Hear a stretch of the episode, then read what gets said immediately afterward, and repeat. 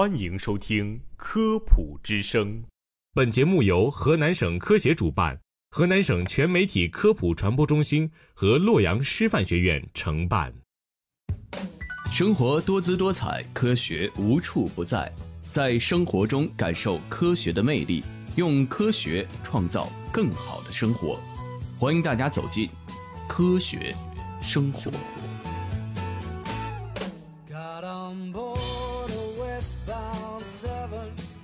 47.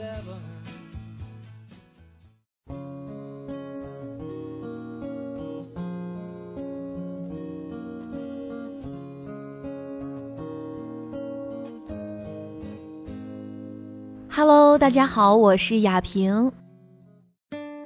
皮肤保养呢是爱美人士们重点关注的问题。近年来呀，市场上的一些面膜产品更是打出了“每天都可以敷”的宣传语，因此受到了许多人的推崇。那么，面膜真的可以天天敷吗？天天敷面膜对我们的皮肤有什么影响呢？北京协和医院整形外科副主任龙笑回应，医生并不建议每天敷面膜，如果有必要的话，每个星期大概两到三次就够了。皮肤呀，从内到外分为皮下组织、真皮组织和表皮层，在表皮层的外部呢，还有角质层。虽然说这一层很薄，但却是皮肤敏感的根源，它能起到保护皮肤的作用。为了保护正常的皮肤屏障，也不建议过度的使用化妆品和过度的洁面。如果工作需要必须很长时间带妆，而且啊每天都要卸妆的话，可以稍微的增加敷面膜的频次，以增加皮肤的营养。但是呢，在日常情况下，医生不建议每天都敷面膜。那么敷面膜的频率过高会有哪些不良的后果呢？